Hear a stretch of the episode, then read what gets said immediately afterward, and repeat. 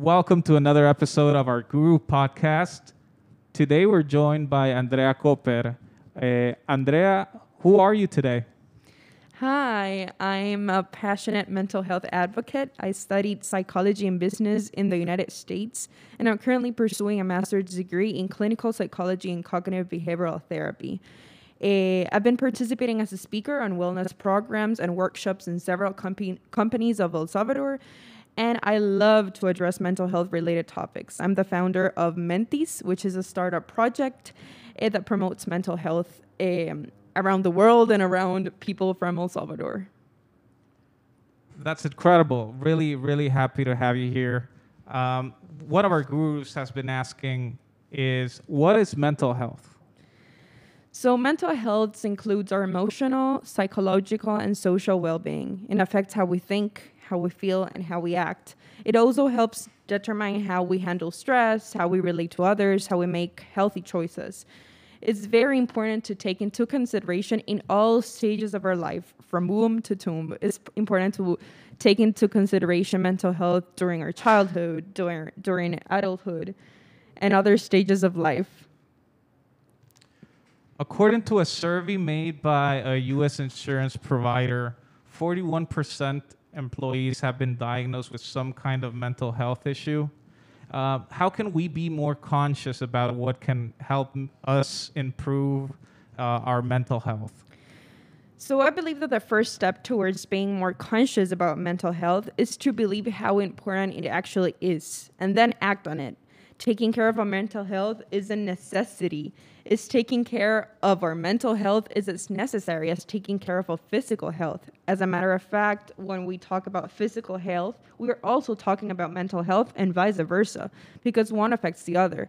I believe that the improvement of our mental health starts by preventing. We are used to pretend that we have everything together. We keep our struggles and feelings to ourselves, and we tend to speak when we what just when we can't do it anymore when we're too stressed or the days become too dark. It seems like everything is getting worse and worse. And then is it, and, it, and it is then when the problem is bigger and bigger and it has affected other areas of our lives. That is that is why we have to take care of our mental health from the beginning, preventing it, taking care of how we feel before it gets bad. So, uh, what methods can we use to understand the state of, of our mental health? I believe that question is very hard just because I believe the answer is different from everybody. What works for you might not work for me, and vice versa. However, you are the one that knows about yourself better. Although mental health is definitely reflect, reflected on the outside, it's more reflected on the inside. So you know what you have to do and what are you doing good and what you have you could be doing better.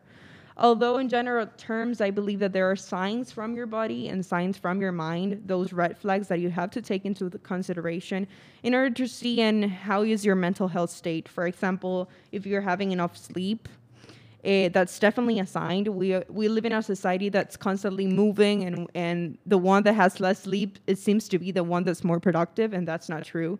So taking care of your sleep is definitely a must. Uh, you have to question yourself about your relationships. How's your relationship with others, and how's your relationship with yourself? How are you talking to yourself in the mirror? That's so important. Are you still liking things that you used to enjoy, or are you neglecting things you used to enjoy. So it's about uh, reading signs, it's about the red flags. It's about taking care of yourself, knowing yourself, and uh, making more of an inside questioning. So during these times, we've lately been hearing a lot about anxiety. What are some of the physical and emotional effects of having anxiety? That's actually a good question because I believe that anxiety looks and feels constant how it looks and how it feels is constantly mistaken. I like to picture it as an iceberg. Everybody thinks that feeling anxious is feeling nervous and worrying about everything all the time. Although this is just a tip of the iceberg. Anxiety is much more than just that, and it's definitely different from everybody.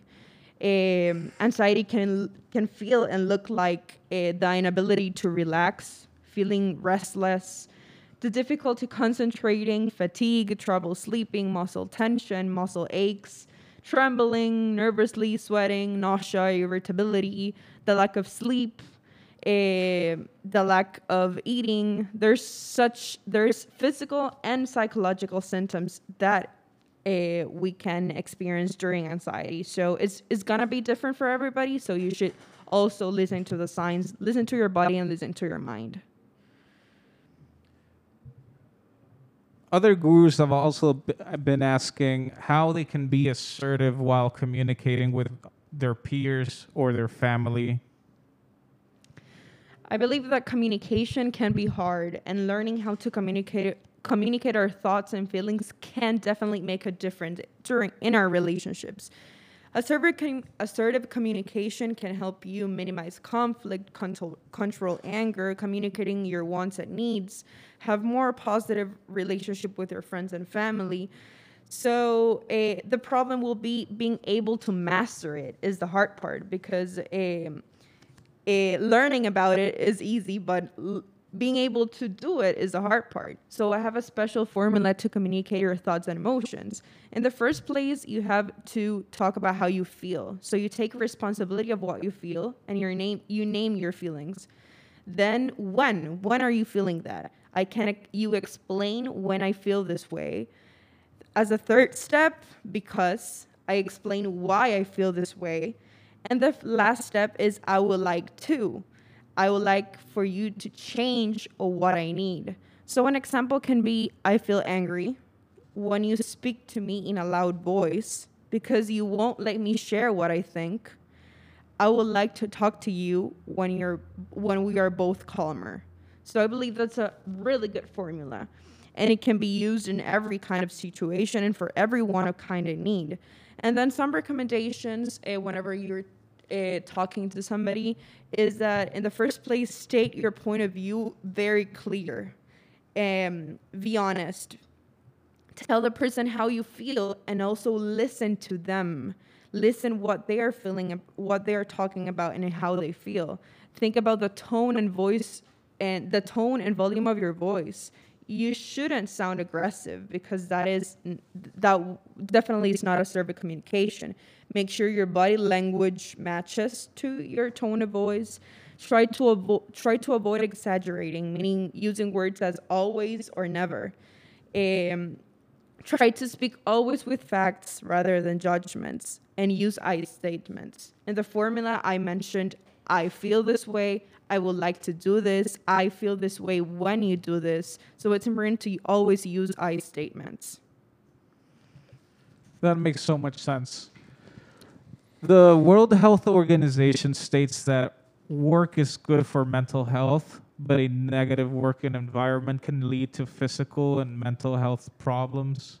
Um, how can we face our work challenges and help promote a good work environment? Uh, I really like this question because I always like to see the work environment as a safe space, not only physically but also emotionally. It, it, the work environment should be a safe space for your mind and for your body. So taking care of the space you're working, meaning organize it, organize your time, organize your space, clean and neat. But you also have to have a safe space for your mind, meaning the the persons you relate with, uh, people you relate with, should be a, a, a, safe space. You should be able to talk about how you feel. You should be able to validate other feel others' feelings. So it's more about promoting a safe space, both physically and emotionally. And how can I have a balance between my job, my social life, and my personal life? Okay, so in the first place, I believe you have to accept that there's no perfect work and life balance. So perfection can turn us down, and false expectations can make us sad. So we shouldn't expect to be always perfect. So for this, we have to prioritize our time. We have to start with the most important things, with the most urgent things, but we should always take care of our family and our emotional well-being, which are normally our values. Also, don't be afraid to plug to unplug. And what does this mean? We're constantly moving, we're constantly uh, having 100 million things to do. So, taking care of ourselves is also taking time to rest. And being productive is also taking time to rest. So, it's important to unplug, it's important to uh, take time to ourselves, take time with our family, and focus on what we really need. Also, time management and organization is such an important aspect, and it's different for everybody. What might work for me might not work for you, uh, but it's it's important to manage your time, to set schedules, and use your time wisely. I also believe that being present is such an important aspect. Uh, take away technology during your work time, take away technology during your time with, with friends and family. Being present. We can manage our time wisely and have the perfect schedule, but if we are not pr- present in the moment, things are not going to work. Also, an important thing you have to take into consideration is set, setting boundaries. Learn to say no. And this is easier said than done because saying no seems to be something bad although sometimes you need to say no to others to say yes to yourself. So this is not only in the work environment, in the personal environment as well. Uh, you have to take into consideration when you don't know how to do something, for example, and ask for help. Uh, if you don't have enough resource to be able to complete a task, ask for help. And then finally, network. Find your allies surround yourself with people that care and people that support you and also be a safe space for other people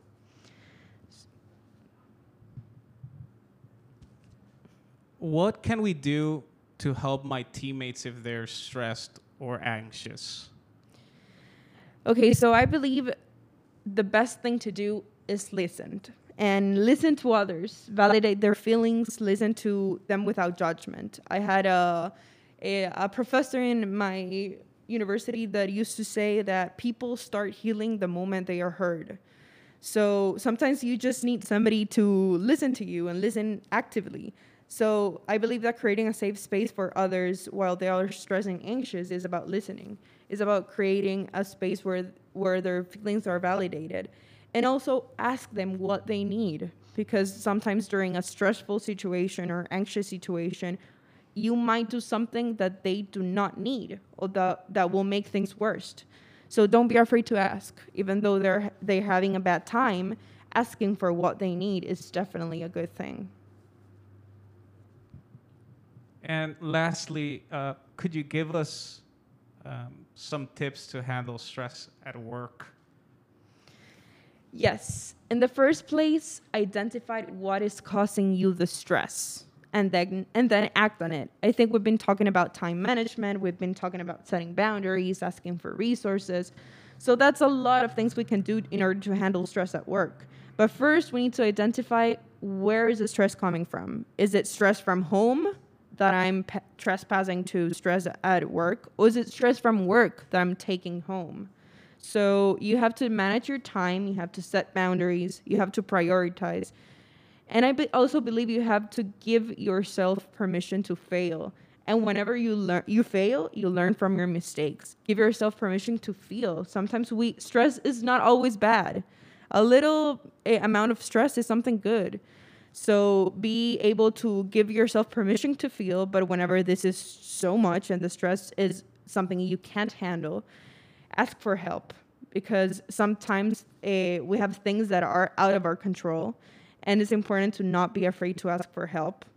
Uh, learn to adapt to pr- when problems arise. So it's important to don't be afraid to ask for help. Uh, to prioritize your mental health because it's all about that. Uh, because if your mental health, if what is inside is okay, so what is outside will be better. Thank you so much for your insights. It's been great having you here, Andrea. Um, any last few words? I would just want to end up saying that you should always think about your mental health first, especially in the work environment. Uh, that is something that might seem taboo sometimes, but you have to take care of your mental health as you take care of your physical health. Don't be afraid uh, to be vulnerable. Don't be afraid to ask for help, and don't be afraid. Uh, give yourself permission to feel.